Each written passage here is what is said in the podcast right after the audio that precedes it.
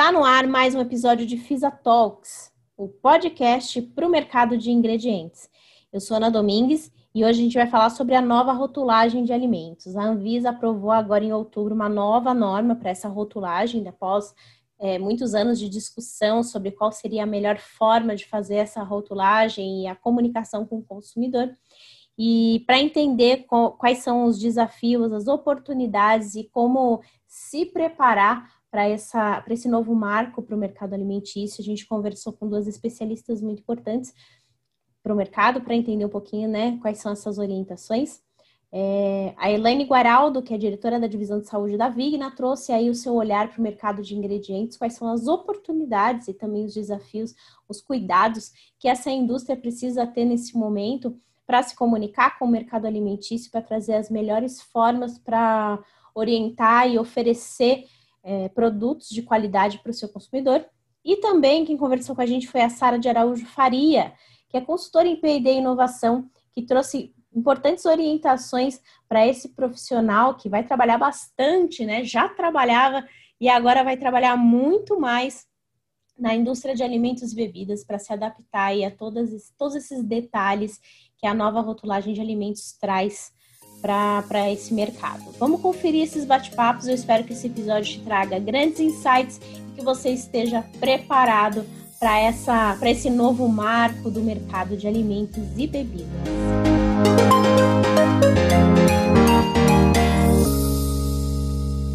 Estou aqui hoje com a Sara de Araújo Faria, consultora em P&D e inovação. Para começar o nosso bate-papo, Sara, eu já queria saber de você, né? O que, que você achou desse modelo escolhido que foi tão, tão falado, né? Tantos modelos, e aí teve uma votação, ficou naquela escolha, né? Um tempo grande a ser discutido e finalmente foi aí escolhido essa nova rotulagem. Queria saber o que você achou dessa, dessa escolha pela Anvisa. Oi, Ana. Primeiro eu queria agradecer aqui, né, pelo convite. É, eu gostei muito dessa nova, nova rotulagem nutricional. Eu já estava aguardando por isso, né? Faz muito tempo. Eu acredito que todos os profissionais, pessoais da, pessoas da indústria, todo mundo já estava ansioso por esses resultados, porque a discussão começou lá em 2011, né? Já faz muito tempo. Então, assim, começou aquela sementinha, foi implantada, assim, na, na Anvisa, e aqui no Brasil sobre é, quais seriam os impactos agora? O que estava influenciando os consumidores a não conseguirem interpretar direito o, o que está no rótulo, né, a tabela nutricional, os ingredientes? Por que, que aquele consumidor não conseguia entender corretamente aquele rótulo? Então, a Anvisa começou a levantar essas questões e teve uma discussão no Mercosul, né, é, sobre o que seria mais adequado a se fazer, qual medida seria mais adequada a se tomar nesse ambiente. Então, lá em 2011, começaram essas discussões no Mercosul, e aí, após essas discussões, foi falado assim para a Anvisa, olha, para o Brasil, né, olha, faz um levantamento sobre essas questões, essas situações, e aí vocês geram um relatório propondo uma solução para isso tudo, né, uma sugestão. Então, em 2014, que foi aprovado realmente e se iniciaram os trabalhos. Em 2017, entrou na agenda regulatória, então a gente já estava esperando isso já faz muito tempo, né? 2017 eles começaram as programações dos trabalhos, 2019 entrou em consulta pública, então você olha o tempo.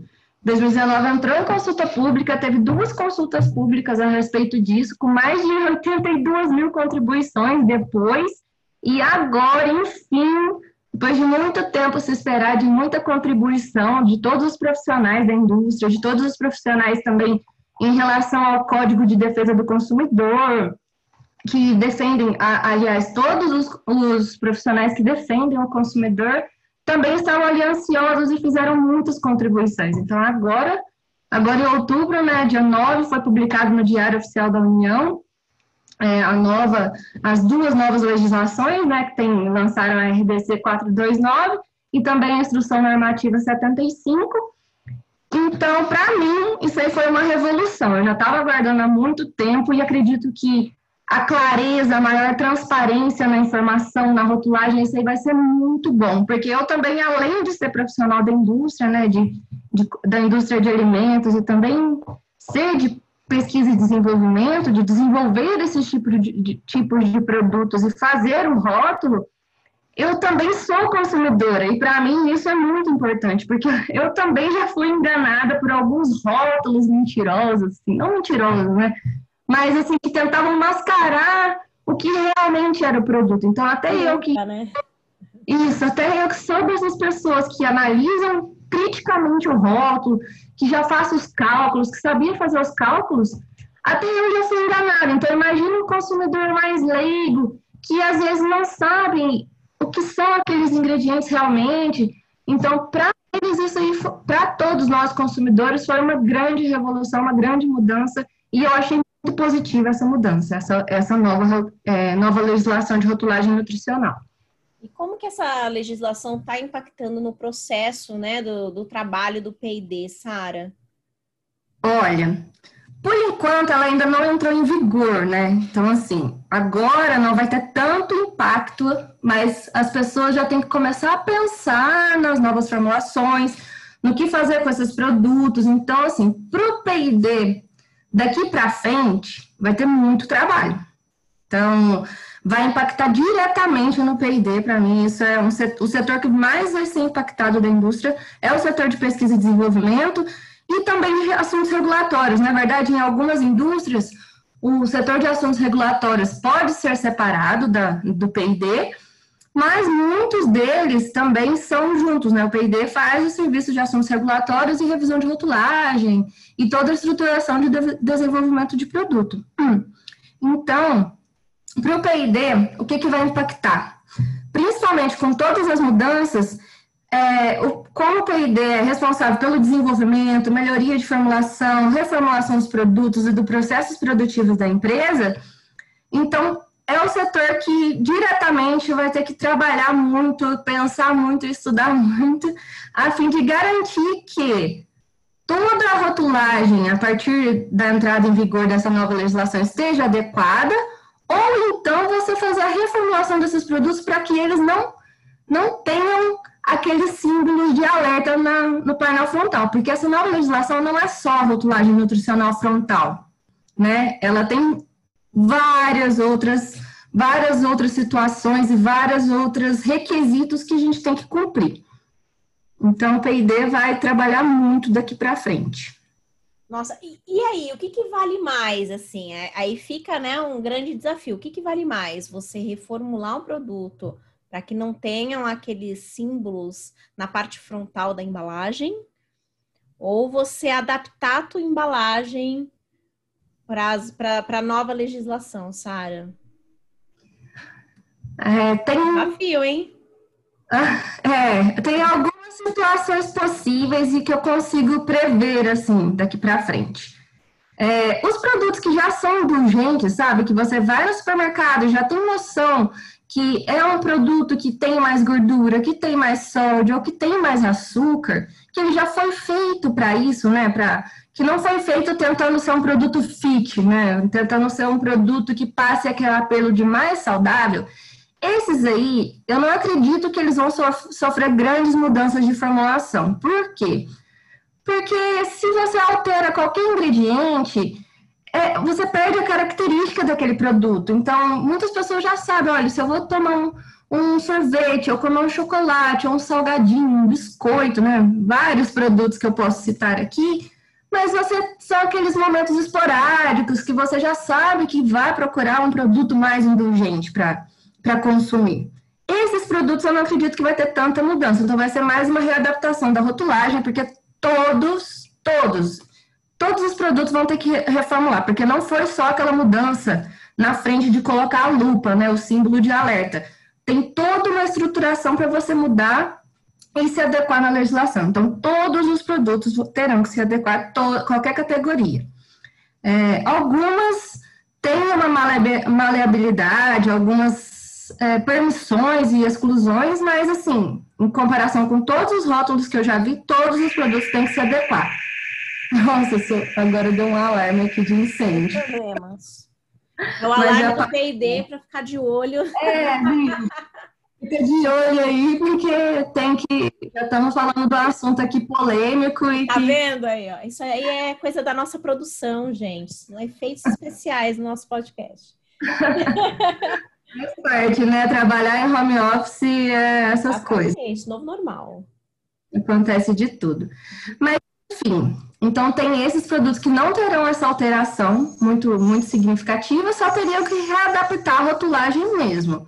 Agora, aqueles produtos, né, que querem passar um ar de mais saudável, de fit, de, de que querem colocar alegações funcionais, né, que trazer benefícios para a nossa saúde, mas que realmente, na verdade, ali eles estão meio que mascarados, né? Aquele ingrediente que possui uma imagem bonita, ou possui aquele monte de alegações funcionais, mas que na verdade não é aquilo tudo, né?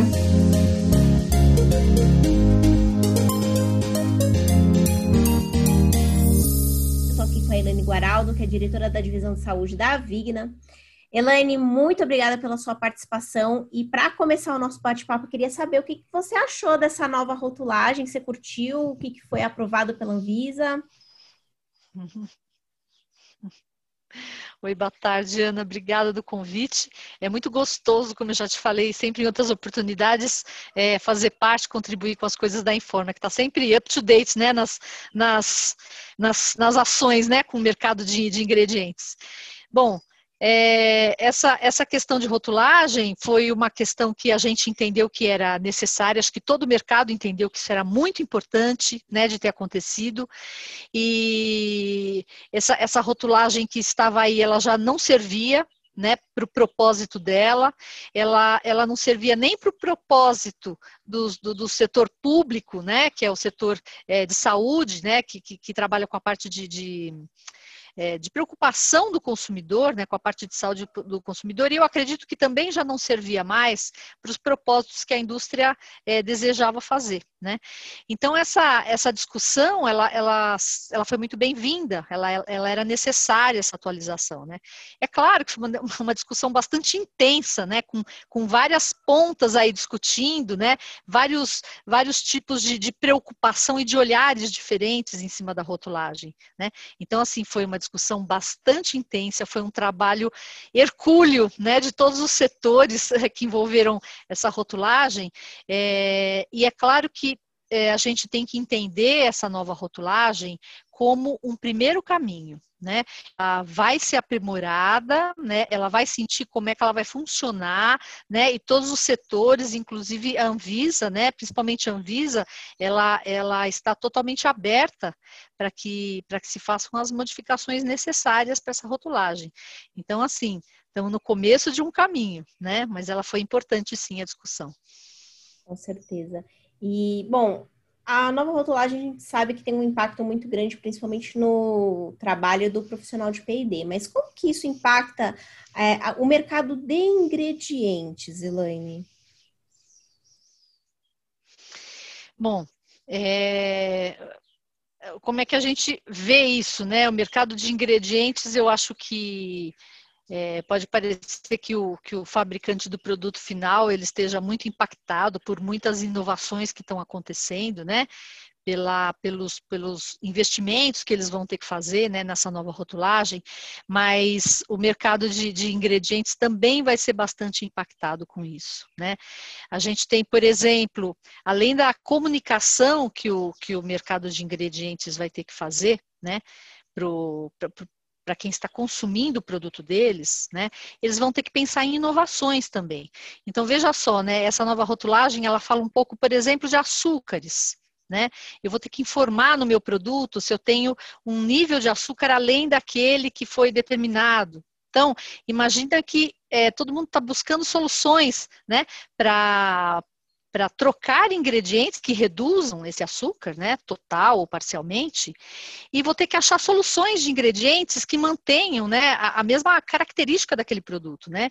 Então, um grande desafio que nós enxergamos nisso é ele manter, por exemplo, o mesmo sabor, a mesma textura do, do, do alimento, né.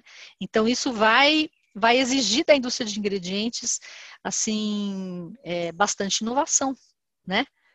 bastante procura por coisas novas. Uma outra coisa, além, além desse exemplo que eu dei, por exemplo, a busca por substâncias funcionais que possam agregar valor ao alimento. Né? Então, tudo isso é uma coisa que é, eu enxergo que vai acontecer. Né? E é um mercado que vem inovando nos últimos anos absurdamente, né? Assim, o mercado de ingredientes tem trazendo, vem trazendo novidades à torta e à direita. A gente vem, vem acompanhando assim as marcas trazendo grandes ingredientes, grandes soluções para a indústria de alimentos e bebidas. E essa nova rotulagem ela pode gerar insights para agregar ainda mais valor, principalmente na venda de ingredientes específicos, Elaine. Então, eu, eu acredito que sim. É, como, eu, como eu te falei, né? É, além dessa questão das, das empresas é, procurarem é, reformular os seus produtos, isso vai acontecer. Né? Isso a gente, a gente tem visto em outros países que adotaram novos modelos de rotulagem, isso é uma tendência, essa reformulação vai acontecer, e essa reformulação só pode acontecer se ela passar por, por inovações de ingredientes. Né? Então, com toda certeza. E, e, uma outra questão também, Ana, é que eh, a gente está falando aqui de rotulagem, mas a gente tem que lembrar que essa discussão e essa expectativa do consumidor por novos produtos, ela já vem acontecendo. Né?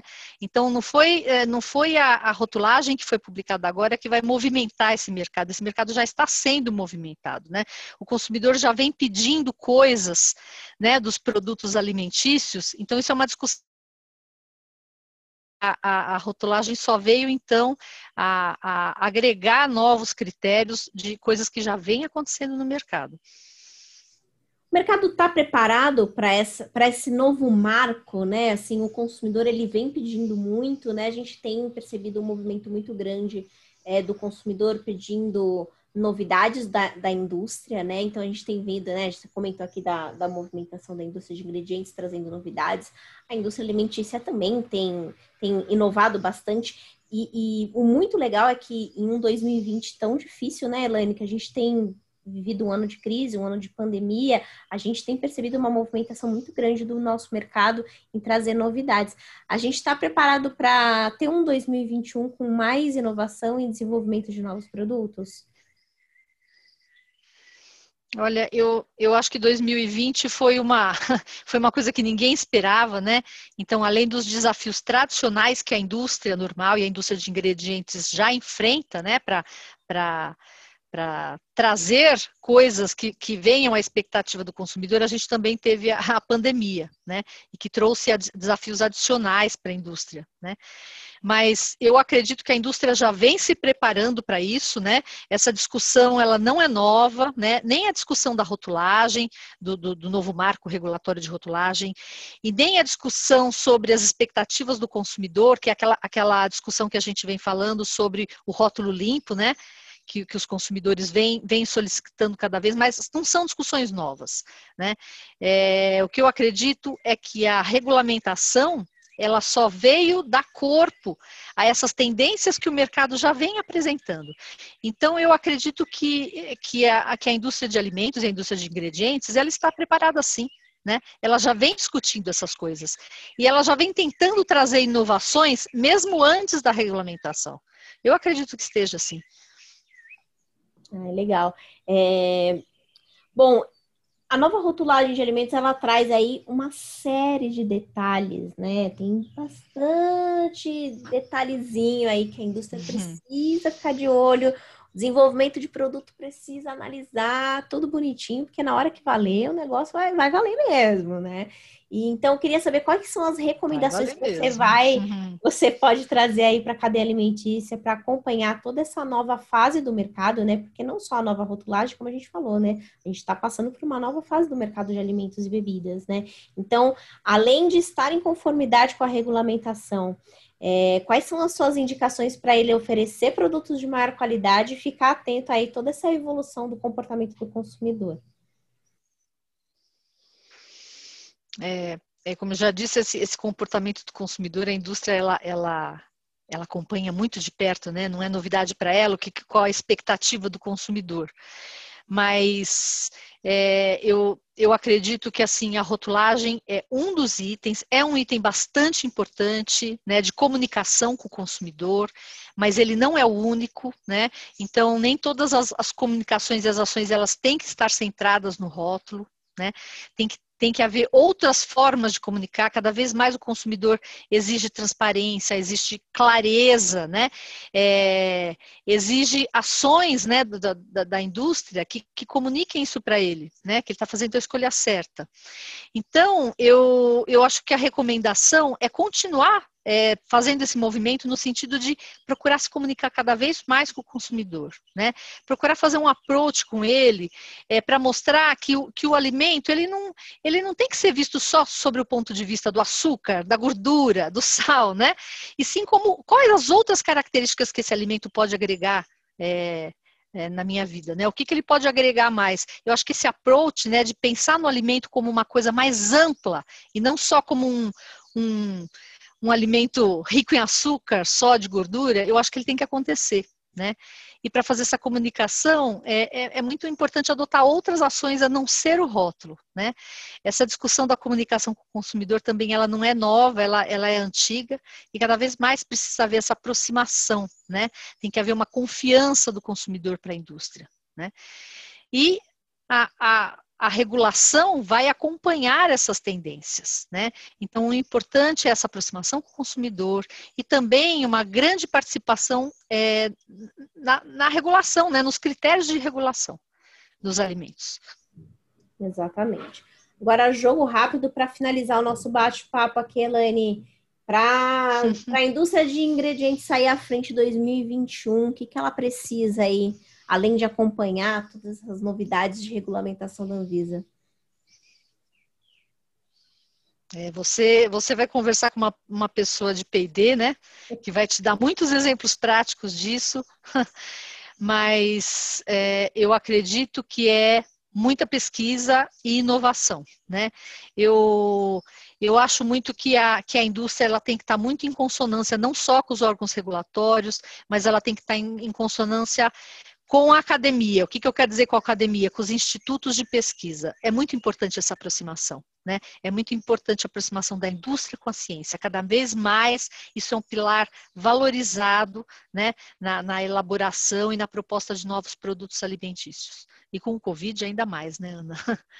Com certeza. É, eu acho que tornar a informação acessível a todos, né? A gente tem muita informação científica muito importante, mas a população também precisa saber, né? É, é, ter a, a possibilidade e a indústria ter esse feeling de traduzir é, toda essa informação científica e deixar acessível a todos é muito importante. O consumidor ele quer, ele tem a fome de informação. Quanto mais informado o teu consumidor, muito uhum. mais ele vai querer o teu produto e vai consumir ainda mais a tua marca, com certeza. Sem dúvida, e ele precisa confiar no que a empresa está falando, né? É, isso é uma coisa que foi muito discutida também, essa crise de confiança né, entre o produtor do alimento, aquele que transforma a matéria-prima para o consumidor, isso ainda acontece. Então a gente precisa reduzir esse, essa distância entre os dois, né? E, e informar que nem tudo que tá, nem tudo que é falado aí é verdadeiro, né? Saber separar uma coisa da outra, né? Tem muita, muita informação falsa sobre os produtos, né? Eu, eu acredito sim que a indústria ela tem, ela, ela tenta fazer produtos de boa qualidade, né? E, e as empresas investem nisso, investem em pesquisa, né? Então precisa separar, né, a informação falsa da informação da informação real. E quanto mais o consumidor se, se sentir próximo, né? É, da, da, empresa, mais confiança ele tem nela, né? Mais clareza de ações em ver nela. É muito, é muito importante isso. Com certeza. Elaine, muito obrigada. É um prazer falar contigo mais uma vez aqui no Food Connection. Eu que agradeço, eu que agradeço vocês pelo convite e também parabenizo novamente pelas ações que vocês têm feito no sentido de, de veicular informações sempre atualizadas e diversificadas. Parabéns para vocês.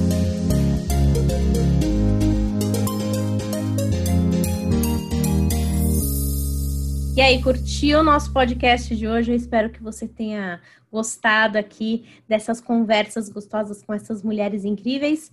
É, se você quiser saber mais, mais informações sobre esse mercado de ingredientes, eu espero por você no nosso portal de conteúdo, foodconnection.com.br e até uma próxima aqui no nosso Fisa Talks.